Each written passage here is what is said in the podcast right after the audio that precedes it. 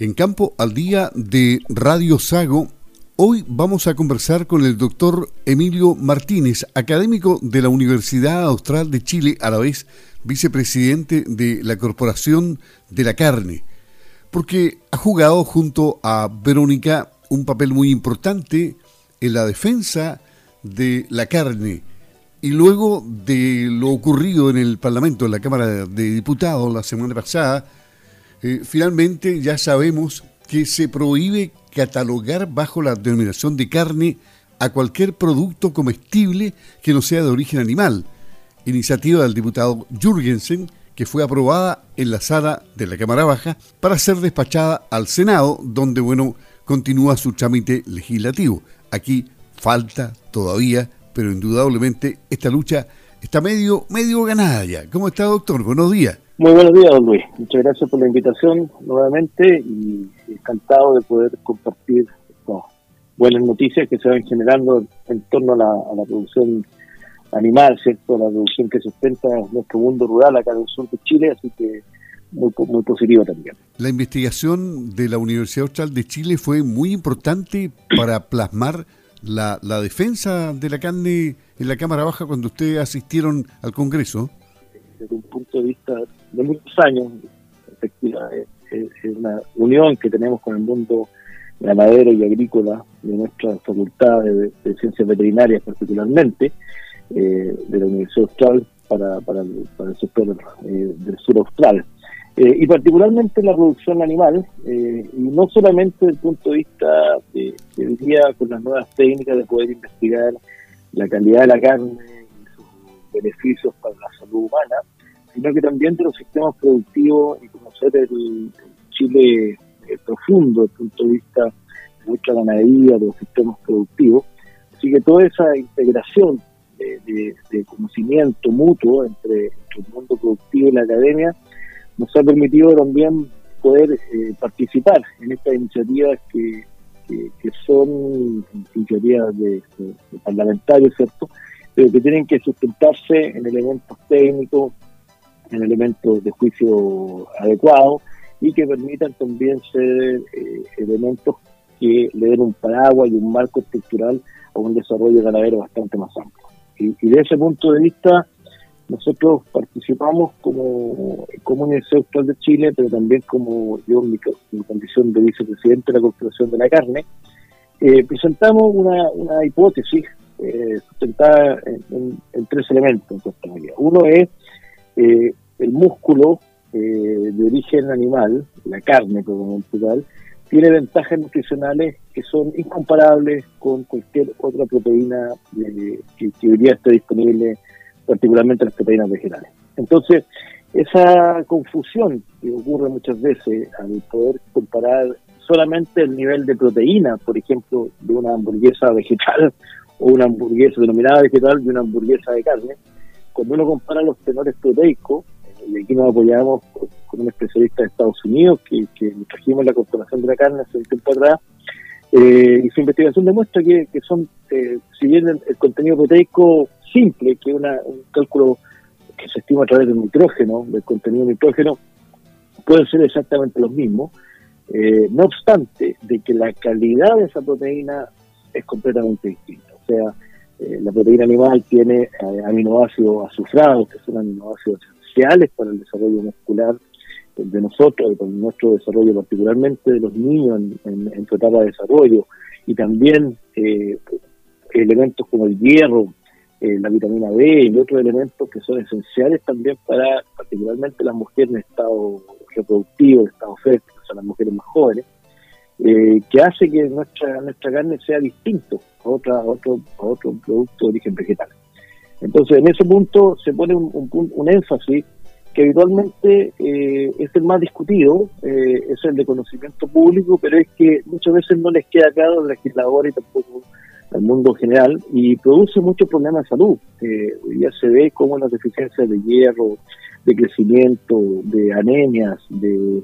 fertilidad se empiezan a afectar en, poblaciones con estudios transversales en humanos cuando aparecen estas poblaciones eh, que son que dejan de comer productos de origen animal por distintos motivos personales, éticos, en fin, lo, que uno, lo, que uno, puede estimar. Entonces, ese punto de vista quedó bien claro, desde el punto de vista de investigación hoy día es muy documentado, tiene que ver con ciencias corporativas, tiene que ver con una realidad médica, biológica. Así que ese punto fue importante.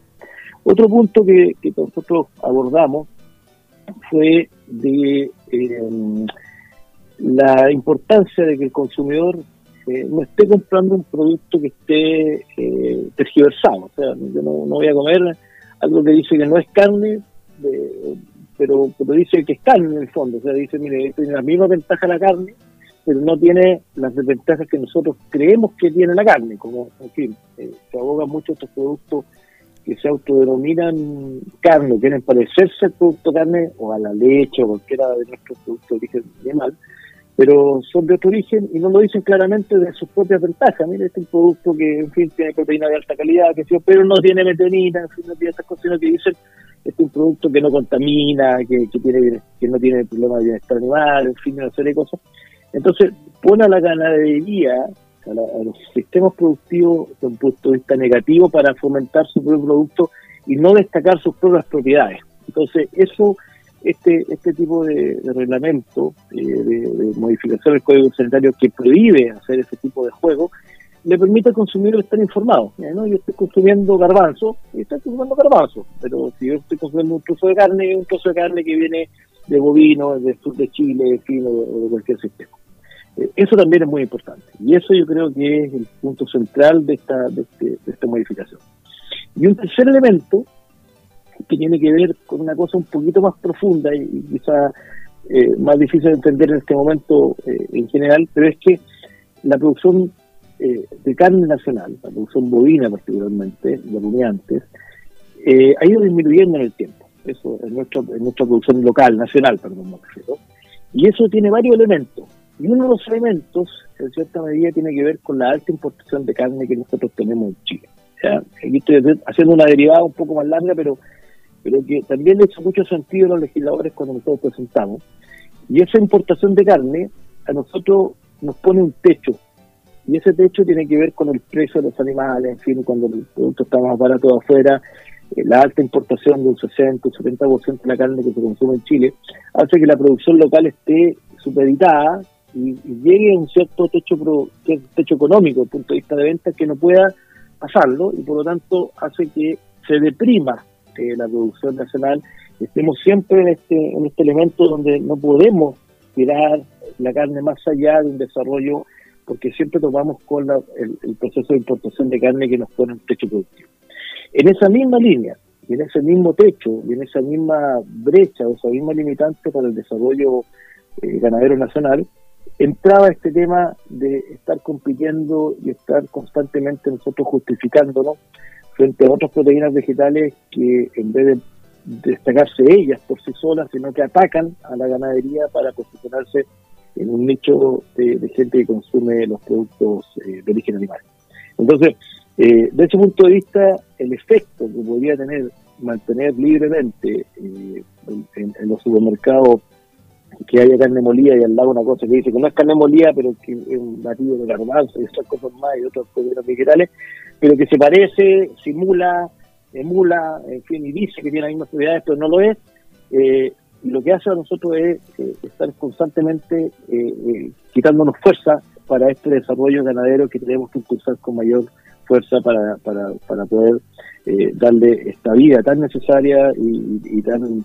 eh, vital para el desarrollo armónico de nuestro, de nuestro país, que es el mundo rural. Entonces, ese punto de vista era, el tercero, que yo creo que le hizo mucho sentido a los legisladores, como nosotros lo abordamos, lo presentamos como, como proyecto de Chile con producción de la carne, y que creo que también eh, ayudó a que este trámite fuera bastante más expedito que lo que uno podría haber imaginado. Y ahora viene un segundo paso, que es el Senado desde el punto de vista político, desde el punto de vista del pensamiento que ustedes probablemente conozcan de, los senadores, ¿cómo, ¿cómo está la posición de la carne para enfrentar esta etapa legislativa? Yo pienso que muy bien, porque eh, nosotros igual vamos a ofrecer nuestra participación eh, técnica en las comisiones de agricultura del Senado, pero eh, lo que yo vi que en esta oportunidad el ministro de Agricultura y su equipo también estaba con, comentando esta idea, eh, estaba, estaba de parte de este proceso, entendiendo también esta situación, lo cual facilita eh, ese entendimiento y ese apoyo necesario eh, del Estado para que los legisladores puedan también sumarse a este proceso y, facilitar la aprobación rápida de esta modificación del Código Sanitario. Yo creo que va a ser una cosa, una cosa positiva y eh, con los tiempos, por supuesto, legislativos, pero deberíamos tener en cuenta una de eso. Además del, eh, del diputado Jürgensen, que fue uno de los principales impulsores, en ese tiempo era el eh, diputado Iván Flores, que hoy día es senador. Me imagino que él va a llevar la bandera ahí de, de, la postura de la carne. Correcto, el senador Flores, que también tiene su origen profesional también en el mundo veterinario, así que claramente él entiende toda esta situación. Nosotros hemos tenido